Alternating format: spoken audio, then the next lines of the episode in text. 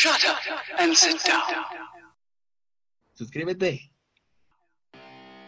Hola amigos, bienvenidos una vez más a su programa favorito y capítulo número 12 de Falso Positivo. Porque fue que sí o fue que no. Pero lo más seguro es que quién sabe. Hola amigos, ¿cómo están? ¿Bien, bien? ¿Ya ready? Ya listos, vamos a, vamos a hablar de, de las peleas callejeras. Estamos... Y no amigos, el día de hoy vamos a hablar de vulnerabilidades.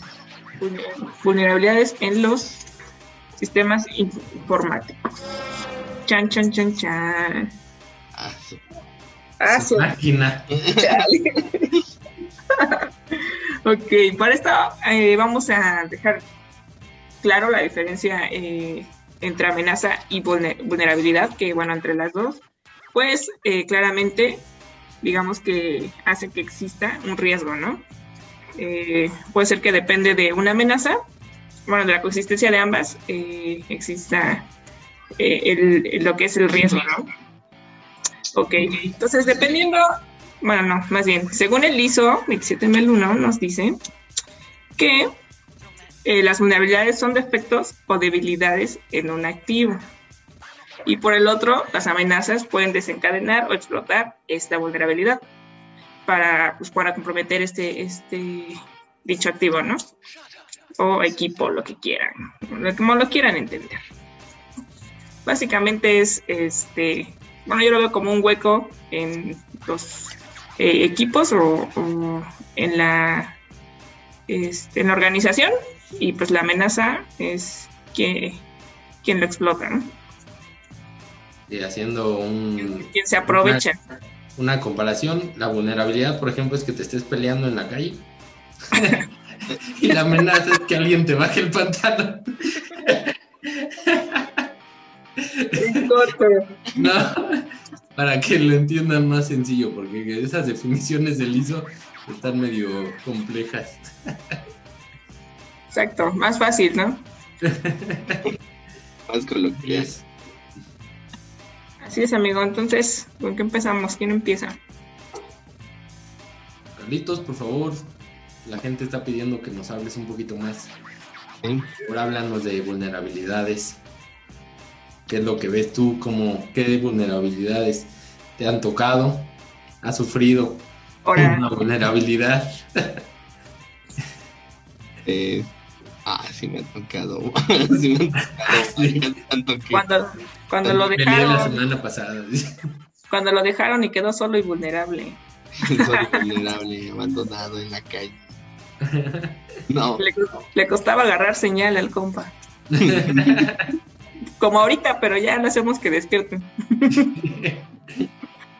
Cámara, amigo, dale. pero de vulnerabilidades. Pues hay de diferentes tipos y las que, bueno, las que más comúnmente se nos vienen a la mente cuando hablamos de tecnologías de la información, pues es vulnerabilidades en el sistema o en alguna aplicación. Esa es como que las que se nos vienen a la mente, pero pues también, eh, o sea, sí son en los sistemas y en las aplicaciones, pero hay de distintos tipos, o sea, no nada más de, ah, es que el sistema está desactualizado, la aplicación necesita partes, sino aquí me encontré una notita en donde hay errores en la gestión de los recursos. Es una, es una vulnerabilidad el que no administres bien. Y de esas, pues sí me han tocado varias, en donde las consolas de antivirus no están bien dimensionadas. Y entonces eso nos pega a nosotros a la hora de estar este, queriendo administrar la seguridad de los equipos. Porque aunque pareciera que no, no, o sea, no nos estaría afectando más que al servidor, porque es el servidor que está lento, o me ha tocado que pues no podemos hacer un despliegue eh, porque pues la consola no conecta, la base de datos no responde y eh, no puedes administrar los, las políticas. Entonces con esa sí me tocó un caso que pues terminaron cambiando de tecnología con la que estaban protegiendo porque pues no contaban con recursos para un licenciamiento de base de datos o no estaba contemplado y ahí fue donde pues había instalado con una base de datos Express y esa Express se llenó a los 10 gigas y entonces pues ya la consola no levantaba y los agentes pues querían a- mandar a una política donde actualizaban que iban a permitir la conexión de impresoras solamente a ciertos usuarios que pues eran los que realmente imprimían y pues como no tenían ahí impresoras de áreas y no eran locales pues era como lo estaban haciendo. Ese tipo de vulnerabilidad. En Y ahí fue una vulnerabilidad más de la gestión del diseño, ¿no? Porque pues no contemplaron, como comentas, el tema de SQL o base de datos y se volvió que una amenaza para la organización. Que Sí. Al final de cuentas les afectó y se volvió un incidente. ¿Eh? ¿Se fijan cómo estoy ligándolo? Se volvió un incidente para la empresa porque no podían imprimir. Digo, más bien todos tenían acceso a las impresoras y lo que querían era limitar solo algunos. Y pues por ahí las impresoras pues eran también un punto de fuga de información. Que me ha tocado así conocidos que dicen, ay, es que imprimí la base de datos completa. Y este se me fue como 700 hojas. Ahí fue un error, pero pues si lo haces con malicia, o sea, de cuántas eh, impresiones o cuánta este, información puedes sacar eh, por medio de la impresora sin necesidad de que sea un documento a través de tu correo o en un dispositivo, sino simplemente lo sacas y ya esos papeles pues, los vas sacando poco a poquito en tu mochilita, pues no te, No les des ideas. no, no te andan como que revisando si llevas hojas o no, nada más te revisan la mochila si llevas equipos o no. Entonces, Sí, correcto. más que dar ideas, creo que ya lo han hecho. Hay mucha gente por ahí se vuela eh, contratos o, o cotizaciones impresas y pues, de donde obtienen información que no deberían de tener. Este, otra sería el factor humano. esas, esas, este, en tanto, este, es creo que el más ¿no? O sea, tanto lo hacemos somos el eslabón más, más débil en esta cadena de, de la seguridad, porque pues ya sea este por eh, descuido, negligencia de buena o de mala fe, este pues todos cometemos errores. Yo, yo tumbando una consola ahí por accidente. a El los experto. al tú eras- experto, Ahí tú no eras, tú eras una amenaza, compadre. era una amenaza. Nadie sabía eso. Nadie, el que te mandó no sabía que eras una amenaza. pues. Ni tú te lo esperabas, no lo viste y venir. Eso no lo espero. Era un hacker. No, man. La foto de Carlos de Hackerman con sus brazos cruzados. Y este, bueno, eso es así como un error, ¿no? Pero pues el más común que tenemos es el de eh, con los usuarios el abrir los, los correos, ¿no? Los archivos adjuntos a los correos.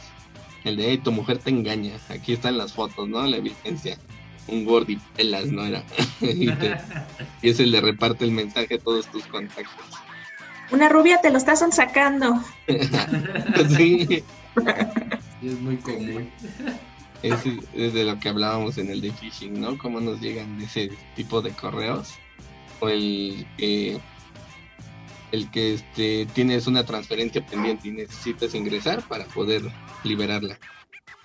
Podemos tener el mejor agente que consideremos nosotros de seguridad para proteger nuestros equipos.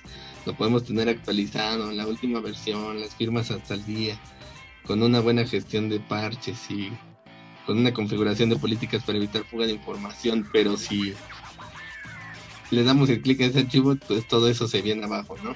Pero si Entonces le das borrar a la consola, pues todo se va abajo. es una vulnerabilidad que tenemos. Y ahí, por ejemplo, la vulnerabilidad es la persona, ¿no? La vulnerabilidad es que una persona no esté, eh, no tenga la cultura de ciberseguridad o de seguridad. Y la amenaza, pues es que pueda materializar de esto, que le llegue un correo, le dé clic y infecte su equipo, ¿no? O genere ahí una conexión a un servidor malicioso. Sí, sí, todo esto de, de lo que hablábamos en phishing, donde podíam- podemos exponer nuestra información, ¿no? De, brindar las credenciales de nuestro correo o brindar las credenciales de algún servicio que tengamos público. ¿No? Ese es básicamente el motivo por el que se envían los correos de phishing. Otro, que este es más sí para la parte de sistemas, ¿no? De cómo están configuradas algunas aplicaciones o páginas web, que es una validación de entrada, así ya un poco más sofisticado la vulnerabilidad, pero pues son de las vulnerabilidades que nos tocan o que nos hemos topado. Bueno, tú, ¿no, José? Es el que te ha tocado. A mí no me ha tocado así de este tipo de validación de entrada. Así de cuando vas a llenar un formulario. Sí, me ha tocado ver muchos de esos en aplicativos web o varios. Eh, por ejemplo, métodos de eh, inyección de SQL, eh, inyección HTML, de algún cross-site scripting, que pues ya es inyectar código directamente en los aplicativos y hacer que funcionen de una forma para la que no están hechos. Ahí me ha tocado realizar algunas pruebas de algunos pentests que podemos detectar ese tipo de cosas.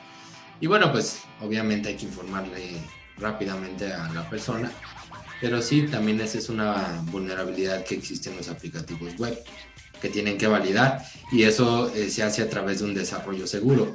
Pero el problema es que no todas las personas que se dedican al desarrollo eh, están o tienen un poquito de formación en seguridad o conocen ciertos controles que te pueden ayudar. Por, ejemplo, en los métodos de inyección de SQL, las validaciones que deben de realizar para poder evitar este tipo de, de vulnerabilidad. Y eh, pues sí, me ha tocado ver bastantes. Sí, sí, de este a mí casi no me han, bueno, más bien no me han tocado de la validación, solamente pues en, atender ¿no? Pero y atender los cuando ya valió. y atender cuando ya valió, sí. Y coger los sesos cuando ya se murió el, el servidor. Ayuda. Y otro, bueno, otro tipo de vulnerabilidad es ese, pues creo que es el más común cuando no se tiene una correcta administración de permisos. O pues esto ya es más para empresas. Ah, pues un poco medianas a grandes, donde ya tienen este, por ejemplo, que administran sus equipos por un dominio, ¿no? Un controlador de dominio y que administran sus equipos en un directorio activo, que es de vulnerabilidad de permisos, privilegios y de accesos.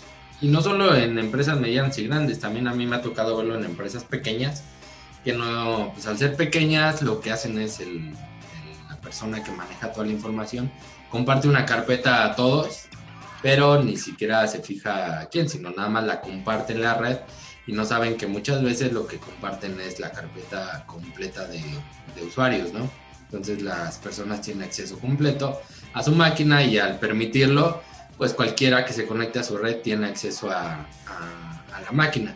Y adicionalmente tienen su modem Telmex con la clave por default o, no le no cambia la clave seguido y pues obviamente alguien se conecta y al conectarse ya tiene acceso, acceso a toda la información. También eso sucede mucho en las pequeñas empresas y me ha tocado verlo casi en pues un 90% de las pequeñas empresas que, hemos atendido. Y o, esta parte de tener los permisos de administrador en todos los equipos, ¿no? Esa es eh, otra. Darse los permisos a los usuarios normales. Sí, entonces se ponen a instalar cantidad de software que no saben qué es lo que contiene detrás o, o que nada más le dan aceptar a instalar barras y complementos que vienen con la instalación de algún software o, parte.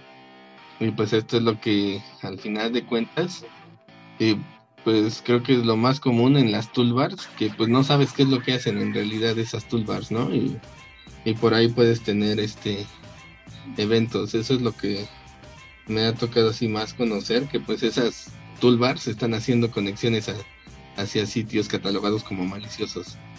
Entonces eso pues pone en un en un cierto nivel de vulnerabilidad del equipo, que igual no importa el software que tengas de seguridad, pues eso tú le estás permitiendo al software tener esas conexiones y estar siendo ejecutado en tu equipo al tener esos permisos.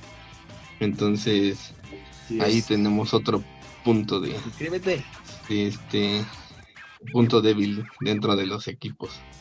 Y eso sí, en cuanto a los permisos, pues creo que es lo, lo que más este, nos puede pegar, porque pues acceden a todo, tanto del equipo como pueden acceder hasta el nivel de la red, a nivel de la red a tus servidores, si es que ese usuario está como que es el estándar y está registrado en todos tus equipos. Cuando no renombras administradores o, no desactivas las cuentas de FAUS. Sí o no cambias tus contraseñas eh, constantemente, ¿no? Por lo menos cada cierto tiempo. O muchas veces se comparten la contraseña y bueno, ya sabes. Ahí lo que sucede. Y si bien comparto esa parte de la vulnerabilidad, yo creo que es la principal vulnerabilidad porque eh, imagínate, si un usuario, o sea, tú no actualizas tus sistemas operativos, no tienes ciertas, eh, ciertos controles. Y eh, bueno, un usuario infecta a su equipo por una mala cultura, por, pues porque le dio clic a algo que no debía. Y al infectar su equipo, la distribución del malware a través de vulnerabilidades del sistema operativo se hace bastante rápido todo fue por una vulnerabilidad que es el usuario, ¿no? Fue el problema y de ahí ya te infectaste todos los equipos de la red porque no actualizabas, porque tienes sistemas operativos obsoletos eh, y bueno, ahí es el principal problema. Si ese usuario no hubiera dado clic, no hubiera entrado a la página que no debía, no hubiera hecho lo que no tiene que hacer, por lo menos eh, estarías un poquito menos vulnerable, ¿no? creo que es el principal motivo de todo lo que sucede por vulnerabilidades. Porque, por ejemplo, ransomware pues llega por correo. Todo, la mayoría ahorita te llega por correo o, bueno, alguna USB. Pero si el usuario tuviera eh, la cultura, no estaría metiendo su USB en el café internet y luego en la empresa, ¿no? O cosas de ese tipo que pueden evitarlo si las personas se les da una capacitación o una una, generas una cultura de seguridad en las empresas. Podrías disminuir mucho ese tipo de, riesgos, pero lamentablemente las empresas no lo hacen.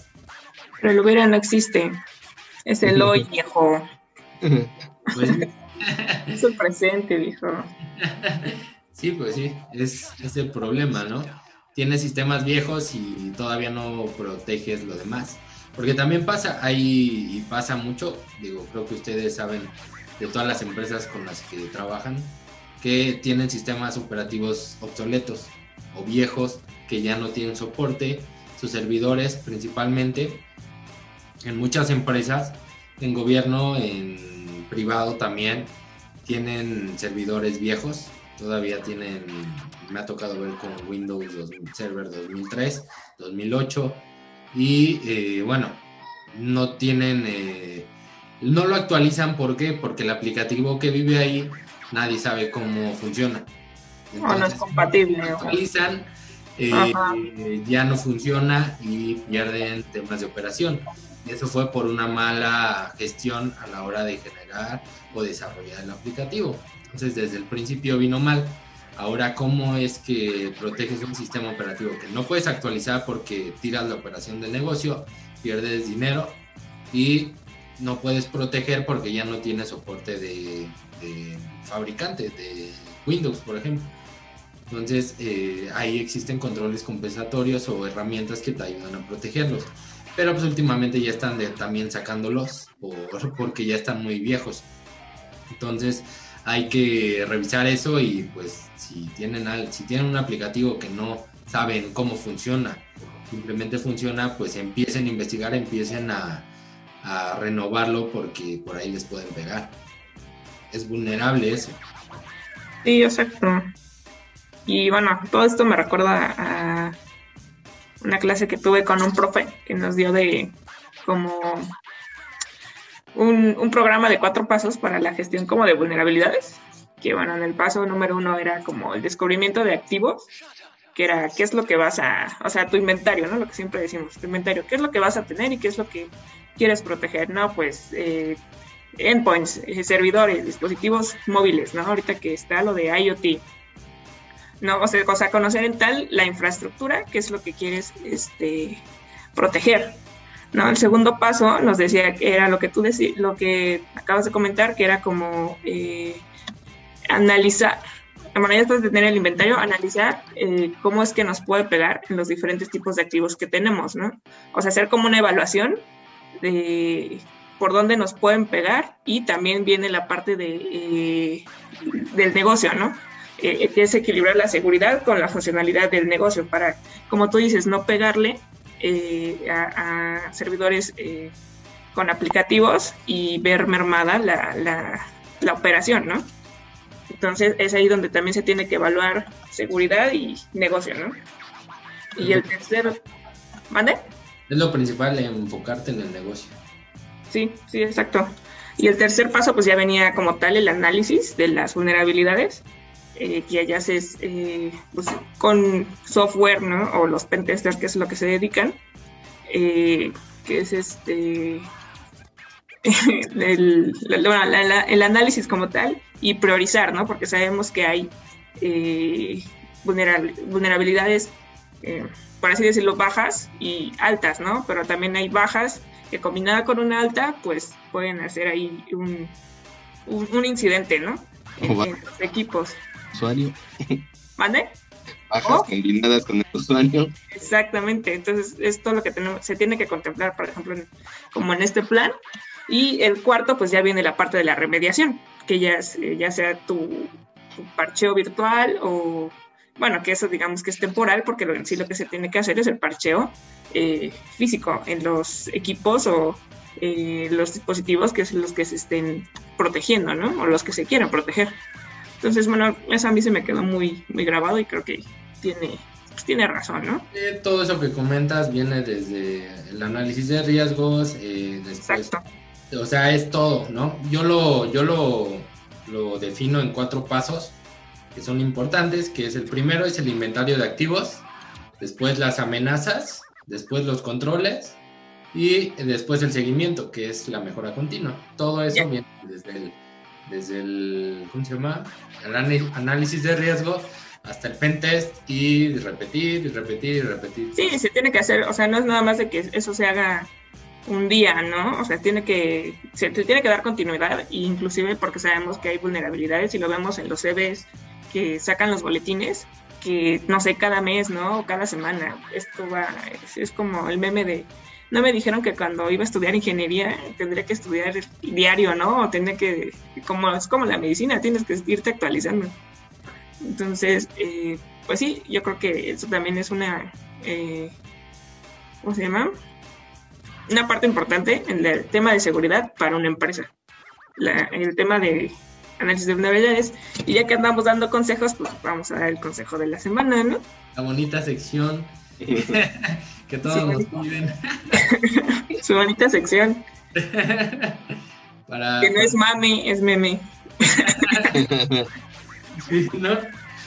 Este, ahora me toca a mí, ¿verdad? Sí, ¿no? Estás agarrando señal. Este. Está conectando. Aguántalo. Tema de, vamos a. espérame, estoy agarrando señal, pero. ya, ya lo tenía aquí, ya se me fue. Eh, eh, los backups. no, Lo que siempre nos hace favoritas, backups y este inventario, ¿no? A fuerza. Carlos ya está cargando. Consejo de la semana, amigo, lo que hayas visto. Consejo de la semana. Pues eh, principalmente eh, eduquen a, las personas o capaciten a su personal para que sepan de temas de seguridad, lo básico, para que sepan detectar correos anómalos, correos phishing y tengan la capacidad de responder ante ellos, ¿no? Creo que es, como ahorita lo comenté, es el usuario es una es la principal vulnerabilidad que nos ayuda a o bueno, que ayuda a un atacante a, a, infectar o a dañar a una organización. Pero le dices, dices que les ayuden cómo responder mejor que no respondan. bueno, cómo actuar ante esta amenaza, ¿no? Entonces creo que ese es el consejo. Eh, capaciten a, sus colaboradores para que sepan de, por lo menos, detectar correos anómalos. Tin, tin, tin. Pones una musiquita acá. Tin, tin. Entonces, seguimos. ¿qué está- ¿En qué estábamos ahora sí? Suscríbete, que estábamos. Ah, mi, en el plancito de análisis de riesgos y Ah, sí, te digo, yo lo definí en, en ese método. De hecho, di, un, di unos webinars sobre eso hace poco. De, yo lo llamé como IAX, pero, Ajá. Pero pues todavía no está, no lo tengo patentado. Entonces, por eso, por eso no está. Pero eh, como les comentaba, es el inventario. Eh, porque la base, el inventario, como lo hemos repetido en cada programa. El- de ahí vamos a sacar las amenazas que en las amenazas viene nuestro análisis de riesgo.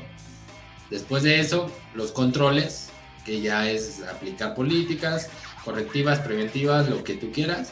Y ya después de eso, el seguimiento de que todo eso esté funcionando. Hay que revisar constantemente todo para eh, saber, por ejemplo, si tenías una vulnerabilidad y aplicaste un control, tienes que validar que ese control esté funcionando. No nada más aplicarlo y ya, ya lo, ya puse el antivirus. eh, Lo mitad ya cumplí. no, una vulnerabilidad. No, pues no, tus máquinas no tienen anti-malware. Ok, bueno, ya le compré uno, ya lo aplicamos, ya. No, Y eso, y eso lo explicamos en el capítulo pasado, amigos. Que no, se lo- que no porque tengas un anti-malware vas a estar protegido de todo lo demás, ¿no? ajá. Entonces, y hay que validarlo. Porque si pones un control, pues, no sabes si funciona hasta que lo validas. Sí, exacto. Sí, cada quien yo creo que ese plan lo llama diferente, pero que creo que coincidimos en los mismos pasos, ¿no? Lo que se tiene que hacer en las acciones. Sí, sí, cada quien usa su método, sus formas de hacerlo.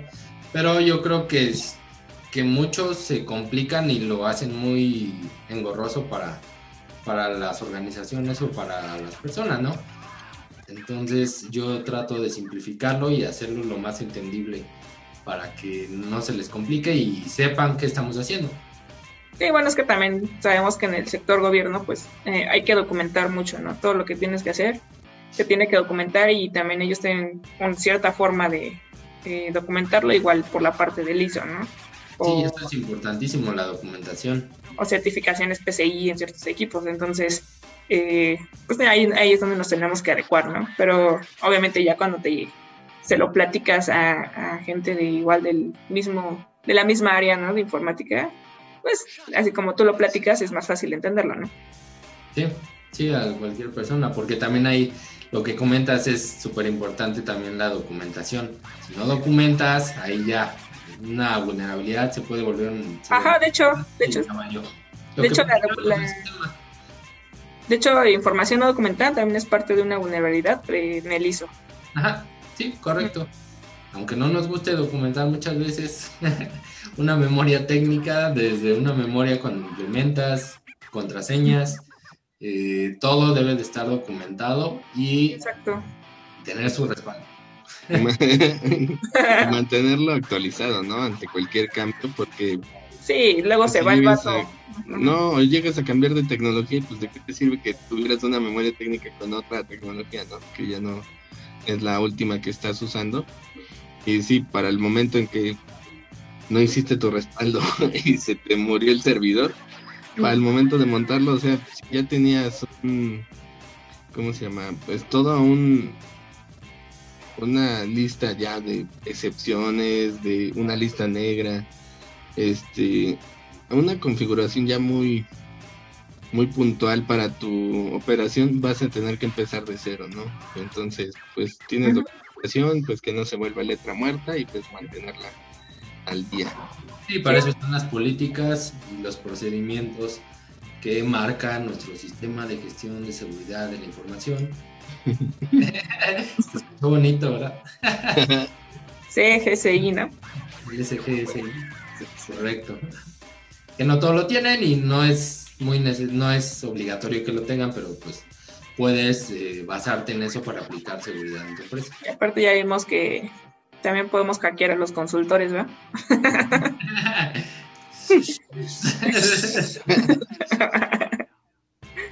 Para esos trucos se los decimos luego. No, aparte ni siquiera se necesita hackear, o sea, es como tú dices, a veces el mismo, eh, pues en la misma organización, como dices, no, no se tiene la documentación eh, bien planeada y, por ejemplo, con software, ¿no? Un software que eh, no está planteado, por ejemplo, en, la, eh, la parte para que se ejecute en un, software aprobado y este y tú lo tienes bloqueado, pues ahí es cuando, o al contrario, ¿no?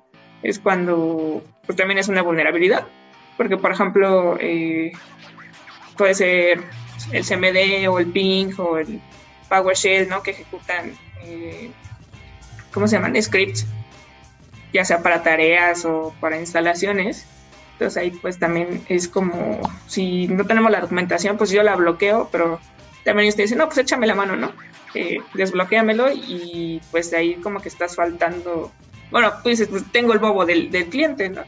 Es mi respaldo pero pues también el equipo pues queda vulnerable, porque por algo se tenía bloqueado esa, esa aplicación o ese software, ¿no? Y ahí el cliente tiene o está o debe de asumir el riesgo de que si algo pasa es porque él lo, él lo solicitó, no es una cuestión de, de nosotros o en este caso tú que desbloqueaste la aplicación o la permitiste. Entonces ahí eh, yo siempre les digo, cuando sea una cosa que pueda afectar, hay que tener un respaldo eh, en un correo, en un documento, donde, donde se solicite y donde se autorice.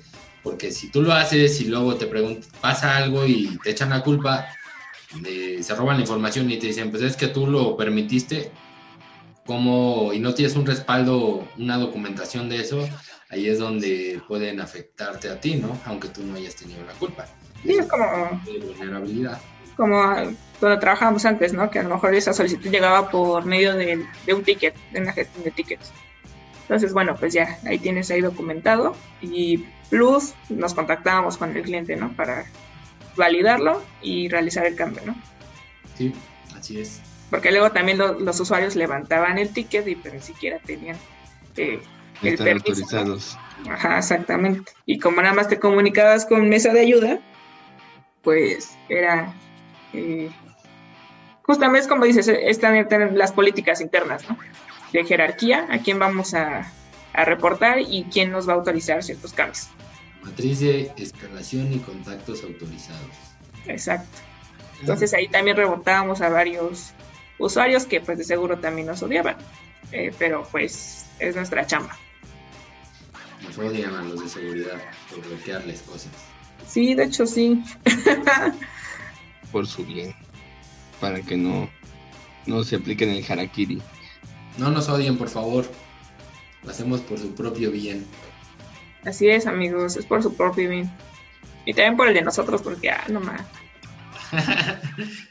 sí, imagínate, atender 10.000 infecciones. Ah, bien la caíza que te dan, mano. Bueno, figurado.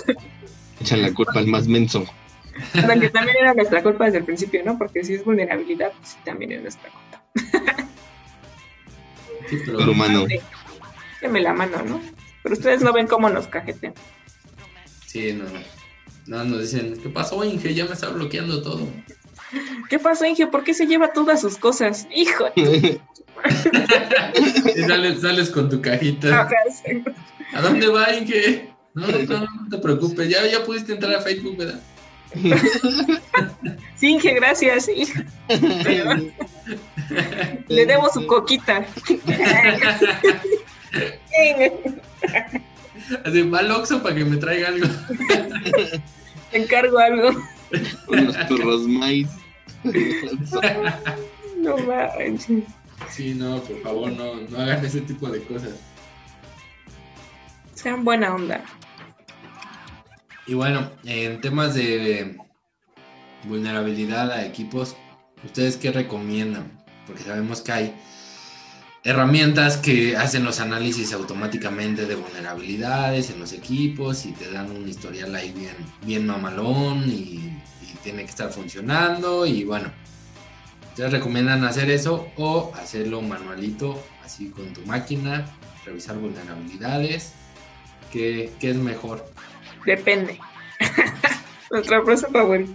No, pues depende, porque pues es lo que te digo, o sea, depende de las áreas que estén eh, de una empresa. y en cuál te encuentras, ¿no? Porque, por ejemplo, en mi caso, pues yo soy eh, proveedor y tengo, bueno, manejo la herramienta que hace el parcheo virtual, ¿no? Entonces, lo que hacemos es que haga el análisis y mandarle qué tipo de... Eh, pues porque nosotros no podemos hacer más, o sea, no, nos, no podemos cruzar esa línea, entonces, bueno, al menos de esta parte como proveedor, es como mi herramientita hace esto, saqué estas vulnerabilidades, se las mando al área, eh, eh, no sé, de sistemas o de seguridad que tenga la empresa y este, que analicen eh, como igual cuáles son las a las que hay que darles prioridad y siempre se les recomienda que hagan el parcheo físico, ¿no? Al menos en este mi caso yo como proveedor. Obviamente como usuario, pues también manualito, ¿no? Ya sabemos que hay eh, bueno, al sector gobierno, así como están este tipo de, herramientas, eh, pues son las de paga, ¿no? Nessus, a Connectix, que te entregan el reporte de vulnerabilidades, ¿no? Pero también sabemos que hay open source. Sí. Que son con las que puedes ir entrando al, área del pentesting. para los que no, saben lo que es el, el parcheo físico, es son términos que usamos, pero básicamente es aplicar las actualizaciones. Exacto. Actualizar tu Windows. lo que quiere decir es cuando te aparece esa pantallita abajo ahí en tu barra de tareas, que parece como una ventanita y unas flechitas. Y te dice actualización de Windows y que, bueno, si, si eres curioso y te llegas a meter a la parte de Windows Update, que te dice cabe y un número, ¿no? Y ya te dice qué es lo que actualiza. Esos son parcheos. Exactamente. hay que tener cuidado a, la hora de aplicarlos y hacerlo con un procedimiento para no afectar el negocio. Bueno, en tu compu, pues ya lo único que pasa es que de pronto ya la programas para una hora y pues no te lo respetó y ya lo reinicias. Reiniciando a media junta. Pues, exactamente como a media hora, ¿no? Ya ni te pregunta luego. O sea, así me pasaba, ¿verdad, Charlie? Cuando trabajábamos juntos. así, o también cuando la vas encendiendo y que está terminando de aplicar los parques ahí en Esa porquería nomás, siempre se estaba actualizando. Sí, bueno, es que ahí nos faltaba una política de gestión de actualizaciones.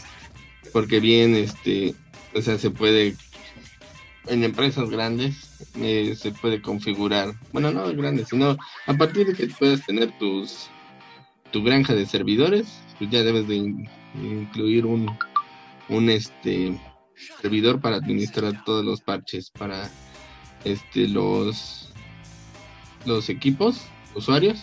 Y bueno para servidores esos pues se tienen que programar esos no pueden entrar como que en el mismo en, sí, es diferente.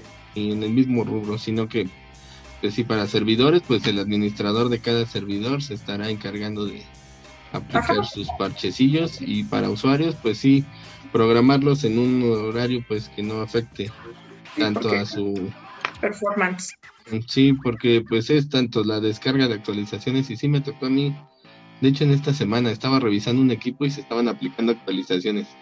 Entonces, entre que me es que necesitamos instalar el antivirus, pues ya lo iba a instalar, pero estaba yo sentía el equipo muy lento, lo mandaba a reiniciar y me decían, "Es que está muy lento" y para cargar todo.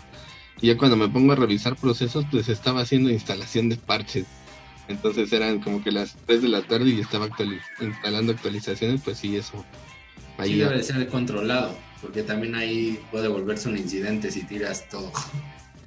Sí, pues imagínate, a todos les apagas el equipo, se manda a reiniciar para aplicar parches y aquí... Yo sí lo mando. Aquí eran 47 parches en este caso que me tocó y lo que lo mandé a reiniciar porque estaba yo acabando de hacer cambios en el sistema y me pedía un reinicio. Lo mando a reiniciar y dieron las seis y media de la tarde y apenas estaba terminando de instalar los parches. Entonces, más vale horas y media perdidas en horario laboral. Entonces bien pudo haberse quedado eso haciéndose en la noche. Pero pues aquí como necesitábamos ese reinicio para Sí, y muchos creen que, por ejemplo, la parte del reinicio de que, ah, es informático, ay, todo lo quieres reiniciar tu paracetamol, ¿no? El, reinicio del paracetamol. Pero pues es que sí, la verdad es que nosotros lo hemos visto, ¿no? Que sí es una parte muy importante en cuanto a actualización y este e instalación e implementación de algunas herramientas, ¿no? Es un De hecho, en, nuestros cambios, en nuestros RFCs, este, se pone siempre como prioridad un reinicio, ¿no? Que es lo que a veces nos frena eh, cuando son servidores, porque pues hay que, eh, como tú dices, ponernos de acuerdo con los admins. Y este, pues es una parte importante, aunque sea mami, que digan que es mami meme, la verdad es que sí es.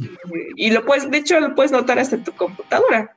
Cuando empiezas a bajarlos en tu computadora de usuario normal, así normalito, eh, que las descargas y que te dice, hace falta un reinicio, ¿no? O sea, solito te lo pide. No es como porque la computadora este, esté jugando o, no sé, o sea, si en realidad si te lo está pidiendo, pues hazlo. Es, literal es como su medicina. ¿Eh? No llores. Está sacando sus traumas. Es que no me dejan reiniciar el servidor. Pregúntale a Carlos, lo reinicia, le dicen, oye, es que este servidor no se puede reiniciar. ¿Y cómo no? Mira. No se puede, no se puede reiniciar. Ya lo mandé. No, a mí lo que me da miedo es que luego sí te dicen, sí, por reinícialo, ingenuo, sí está, está programada la ventana. Y en vez de darle shutdown menos R, manches, apagarlo. La... Era virtual. Sí, o no, que esté en otro estado, ¿no? No manches, ¿qué pasó? Era físico y está en otro estado. Sí, no. también. o puede pasar que su aplicativo ya no levante.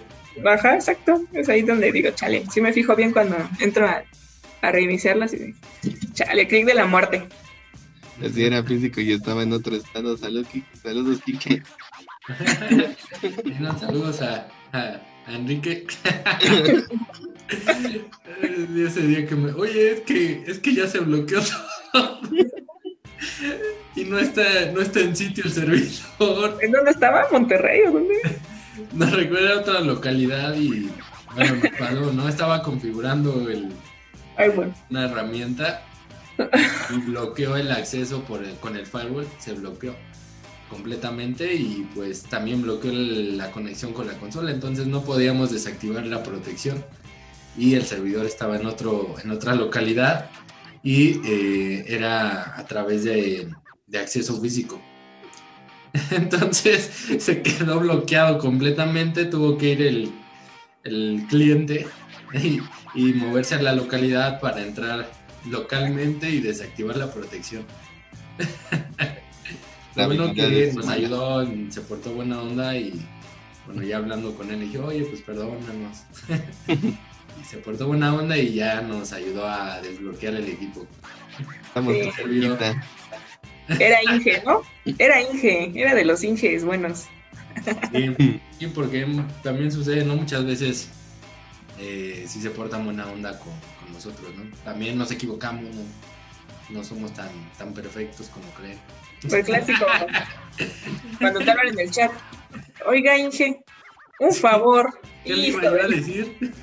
Sí, también te la ¿Cómo está? Acá. Oiga, Inge, un favor, tú también, ¿no? Cuando vas a pedir igual apoyo. Oiga, Inge, un favorzote. Aquí dando lata. Acá. Sí, pasa también. La chida, a todos nos pasa. Pero bueno, regresando al tema, que ya nos habíamos salido. Eh, entonces, el, el, análisis de vulnerabilidades, ¿ustedes lo recomiendan? Obviamente sí, pero eh, este, ¿cómo, lo, ¿cómo es mejor? O eh, la pregunta, sabemos que el análisis de vulnerabilidades lo podemos hacer a nivel red, eh, pero no es lo mismo que hacerlo a nivel local. La herramienta que Gaby comentaba te hace el análisis de vulnerabilidades, pero a nivel host, que, eh, que es adentro, aplicativos y todo. Pero un análisis de red a nivel red no da los mismos resultados. ¿Cómo hacen para hacer el match con esas vulnerabilidades? Ah, su. a su máquina. máquina. Por, esa pregunta no he terminado la tesis. es que suele, suele suceder y pasa mucho, por ejemplo, en organizaciones. Eh, me tocó. Eh, es que sí, tú, tú ya lo manejas como Me dicen, oye, ¿por qué tu herramienta me está arrojando 10.000 vulnerabilidades? Y yo hice un análisis con mi, con mi escáner eh, y me está arrojando cero, ¿no? Entonces, a ver, pues espérame, enséñame tus vulnerabilidades, cómo funciona tu escáner. Y bueno, el escáner, el escáner eh, hace la, el, a nivel red, va y busca y hace un escaneo de puertos y ve qué servicios y todo eso, ¿no? Pero la herramienta que yo te estoy poniendo a nivel local, que analiza, aparte de, tu, tu, tarjeta de red, analiza los procesos, analiza las aplicaciones, analiza los servicios y todo lo que tienes adentro. Entonces, tu escáner que hace el, análisis a nivel red no está viendo lo que está adentro. Entonces, mm. muchos, y es una pregunta muy común en organizaciones donde tú pones la herramienta que está comentando Gaby, que es, es un host IPS a nivel local, que te protege estas vulnerabilidades y que esa misma organización tiene un escáner de vulnerabilidades que todo el tiempo está escaneando, ¿no? O hace sus escáneres programados, no hacen match las, las vulnerabilidades y nunca van a hacer match porque no ven lo mismo. Es lo que hay que saber explicarles o que entiendan a las personas a la hora de, que te comparan, ¿no? Están comparando peras con manzanas. Ahora sí ya entendí. Sí, no, yo también. Pues, como, como, tú ya tienes, como tú ya tienes más experiencia eh, bueno, te tocó hacerlo a ti solo, con tus herramientas, pues ya. Es que yo dije, pues por eso, ¿no? Es que a nivel red, bueno, estaba yendo yo con una herramienta que usamos, pero que también le puedes poner credenciales de usuario para conectarte al equipo. Yo dije, pues es lo mismo, ¿no? Pero no, bueno, así como lo estamos viendo, cuando lo haces a nivel red, pues sí vas a hacer como que un escaneo nada más de las conexiones de red o lo que tienes acceso a nivel de red, tal cual. Sí, yo también me lo imaginé así, pero Dije, no, mejor que hable el amigo. es la diferencia, porque sí, eh, a los escáneres les puedes poner las credenciales y van y se conectan, pero es como si se loguearan, ¿no? No analizan todo lo que te analiza el host IPS. Es más completo o es un complemento al otro escáner. Era lo, es lo que siempre platicamos. ¿Por qué? Porque tal vez el firewall, eh, tienes activo el firewall y solo tienes permitidos 10 puertos, ¿no? 10 servicios. Entonces tu escáner de vulnerabilidades va a ir sobre esos servicios, no va a haber más. Es como, pues van de la mano, ¿no? El IPS con el firewall, exacto. Entonces, para que sepan, si contratan, si saben, tienen dos herramientas a nivel local, a nivel red, es eh, diferente los resultados que te arrojan. Sí, pues sí. Ahí, ahí ya te enfocas en, el, en lo más crítico. Ok, amigo, muchas gracias por esa información. Ya voy a poder terminar la tesis. Por si te preguntan en, en que, que, estás viendo eso, Gaby, si te preguntan, ese es el motivo. A mí me lo, la primera vez que me lo preguntaron también me quedé así de ching, pues, pues Estoy cargando. ¿no? Estoy cargando Estoy agarrando señal. Pero pues tuve que hacer laboratorios, pruebas y pues ya hacer un análisis y estudiar para, para saber cuáles eran los motivos. Sí, creo que también, eh, bueno, yo no estaba tan metida en esto de las vulnerabilidades, todavía aún no lo estoy, pero lo estoy tratando de, de, aprender, de entender. Y, por ejemplo, con la parte que vimos tú de SQL, ¿te acuerdas, José? Del, este, que hiciste la, la, explotación de la vulnerabilidad de SQL y de pronto ya tenías todos los usuarios y este bueno entró al, aplicativo verdad José sí, hicimos un, eh, un pentest y eh, tenía vulnerabilidad y bueno obviamente eh, al detectarla luego luego le, avisé a la persona para que se hiciera la remediación Ajá, tenía, o sea, dije, órale, pues es como comprender lo que te dice ese, ese como la vulnerabilidad que te aparece, ¿no? CBE, no sé, 2020, 15, 18, ¿no? Que nada más lo ves y no se dice remote execution eh, eh, code, ¿no? Código de, ejecución, de ejecución modo remoto. Y nada más dices, ah, pues ok, nada más es que ejecuta, ¿no? Pero ya cuando lo ves, o sea, porque ya también ya veo cómo es que este, se están llevando a cabo, dices, no manches, o sea, también nos explicaron a otro compañero a mí una vulnerabilidad y la vimos y dijimos, órale, ¿no? O sea, nada más nosotros como que a veces vemos por encimita y no, no captamos el nivel de eh, eh, el riesgo, ¿no? Que es, y lo que decía, a lo mejor esto es un, una vulnerabilidad tipo bajo, pero si la combinamos con esta otra, dicen, no, pues es fatal. O sea, imagínate, y si varios equipos lo tienen así, o con este mismo, porque conseguimos con esta vulnerabilidad igual eh, el usuario, ¿no? El usuario de, esa computadora. Y pues sí fue así como de, ah, la bestia, ¿no? O sea, sí, sí, está, está, Yo lo que hago es siempre validar la vulnerabilidad. O sea, por ejemplo, si dicen, ah, ya salió la vulnerabilidad, ta, ta, ta, que trabaja así, eh, yo lo que hago es, eh, pues, validarla y explotarla para ver cómo funciona. Creo que es lo, la parte de los, de los laboratorios para vulnerabilidades también es eh, te sirve a ti para saber cómo trabaja, cómo mitigarlo y este y también cómo explicarlo eh, a lo mejor no solamente el ingeniero sino también a nivel usuario que es el que como dices el que está expuesto y es el primero en cagarla ah. no es cierto en, caer en caer yo, yo recomiendo eso, a los que estamos en el área, siempre que hable, haya una vulnerabilidad, validarla y ver cómo funciona, cómo, cómo se puede explotar esa vulnerabilidad para que sepan cómo, cómo funciona y cómo puedes protegerla, ¿no? Exacto. Para que sepas que vas a protegerse, si no, pues... Sí, porque te hablan de una vulnerabilidad, pues, pues sí, ahí está, y ya te la protejo con mi herramienta bajo, bajo el KB, ¿no? Que es el, por ejemplo, ya, pero no sabes qué estás haciendo. Como la actual, es el, es el CB tal y pasa esto. Pero porque lo leíste en alguna página del Mitra, un boletín, CB o de propio Windows o Linux y ya. O del reporte del proveedor que te llegó. O del proveedor que te avisa ya que se está quemando. Pero no la validaste y pues no sabes cómo funciona. Exacto, es como, como siempre lo decimos, es que, que parecemos como robotitos, pero tenemos que aprender a entender cómo funciona todo.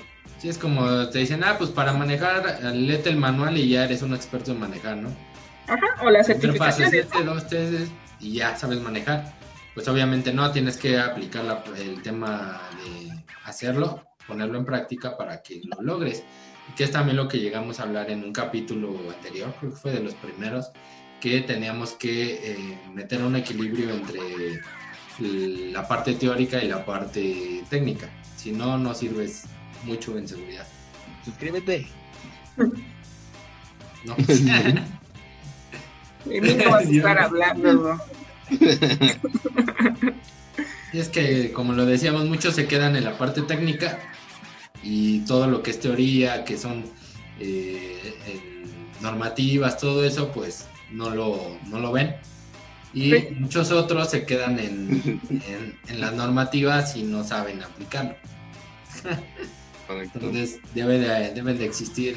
Eh, no, y aparte, bueno, también es la forma eh, de cómo aprende uno, ¿no? O al menos yo soy más práctica y me gusta ver qué es lo que hace, como aprendo más rápido que estar leyendo manuales o, bueno, que sé que se necesita, ¿no? Pero a veces yo soy más, más visual y ya después ya relaciono con lo teórico. A eso a mí me funciona.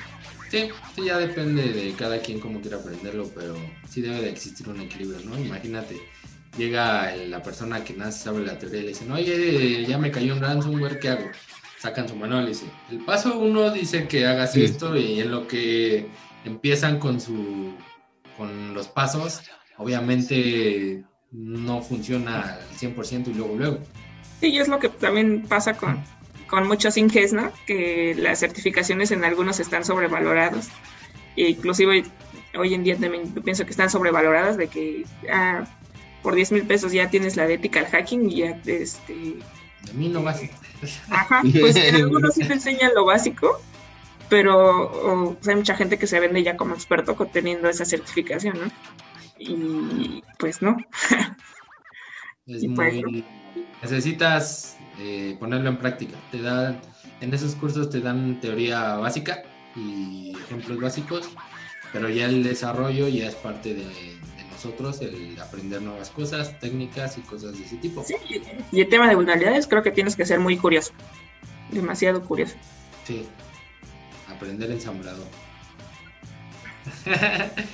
para generar tus exploits. No, eso ya es más avanzado, ya. Sí, ya. Es en Charlie y Es así, verdad. Sí, no, ya, ya, ya, aventando todo. Hashtag mamador. Se escuchó muy mamador eso, ¿no? Ya, Inge. Cámara, que. Cámara, Inge. Bueno, pues entonces ya sin, sin más que decir, vámonos ya a la parte de las de nuestras conclusiones. Charlie, porfa, ¿qué tienes que decir? Conclusión, ¿eh? No, no teoría, ya, conclusión. Conclusión para cerrar. Mm, mm. Se me borró el cassette. Espera, Está cargando señal, aguante. estoy cargando. Este. Pues. Darle. Darle la importancia a la instalación de parches, actualizaciones al- en los equipos, ¿no? No descuidar eso, ese punto, ya que este no solamente son eh, parches para los el sistema operativo, sino para los aplicativos que están instalados, algunos de terceros que se administran a través de de bueno, en el caso de Microsoft, es el, el administrador de actualizaciones de Windows. Ok, eso. ¿Tú, José? O yo. Tú sí, si quieres yo sigo. No, pues eh, vas a darle continuidad a este tema de, de vulnerabilidades, o sea, no es como de ya parché y ya va a estar seguro, sino como lo dije antes, mantenernos curiosos y estar siempre al día, porque es igual como cualquier firma nueva de antivirus o una nueva firma de, de X y malware eh, puede llegar, pues las vulnerabilidades siempre están a la orden del día, ¿no? Entonces, pues siempre estar eh, atentos a, a XY boletín que llegue tanto de Microsoft o este o del sistema operativo ¿no? que manejan y, y mantener eh, actualizados los los equipos. O sea eh, y cuidar los reinicios. Sí me parica no pues siempre estar eh, al día no estar checando. Pues ese, ese es como mi conclusión. Nunca confiarse de que también por la parte de parcheo virtual, de, ah, pues ya lo tengo parcheo virtual, ya no va a pasar nada, no confiarnos y siempre estar eh, atentos. ¿Qué ese dedito qué? Estoy diciendo, tú dices que no nos confiamos, estoy diciendo no, no, no. No, no, no. Porque puede que sí, puede que no. Pero lo más seguro es que quién sabe. Depende. Y bueno, yo creo que eh, por último, en la parte de eh, capacitar al personal, capacitar a tus colaboradores para que tengan una cultura en seguridad y eviten eh, dar clics, eviten usar- hacer mal uso de los recursos informáticos que les llegues a proporcionar como empresa. Y bueno, por último, el tema de la mejora continua, el tema de el plan Duchecac, que es, es también tiene que ver con todo esto, lo que platicábamos de tener nuestro inventario completo, full, lo que hemos dicho siempre desde el principio. Eh, creo que fue el primer capítulo, ahí decimos un poquito más sobre inventarios.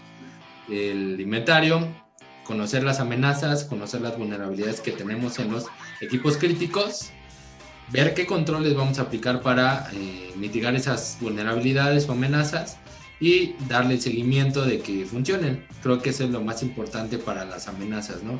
Igual el usuario es una parte fundamental y tenemos que tenerlo siempre consentido en esa parte de eh, culturización o eh, concientización de, de ellos, ¿no? Es creo que mi consejo.